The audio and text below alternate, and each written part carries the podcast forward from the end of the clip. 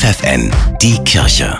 Regional. Mit Steffi Behnke für die Region Hannover. Etwa 500 Menschen im Raum Hannover gelten als obdachlos. Für sie planen die Malteser ein neues Angebot. Mobilni, ein mobiles Badezimmer. Das sagt Projektleiterin Katrin Rütt. Unser mobiles Badezimmer ist ein Anhänger mit drei voll ausgestatteten Badezimmern. Es hat ungefähr eine Länge von elf Metern und eines dieser Badezimmer ist auch behindertengerecht. Und die Badezimmer sind voll ausgestattet. Das heißt, sie haben eine Toilette, eine Dusche und ein Waschbecken, ein Spiegel, Licht und auch die Möglichkeit, die persönlichen Gegenstände wasserdicht zu verstauen. Im Frühsommer soll es losgehen. Vier Tage in der Woche soll das mobile Badezimmer im Einsatz sein.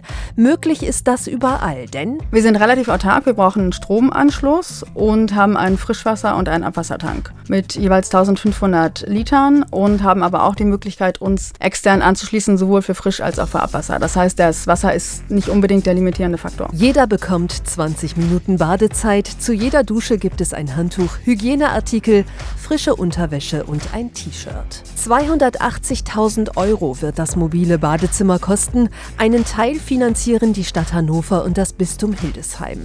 Nun hoffen die Malteser auf Spenden.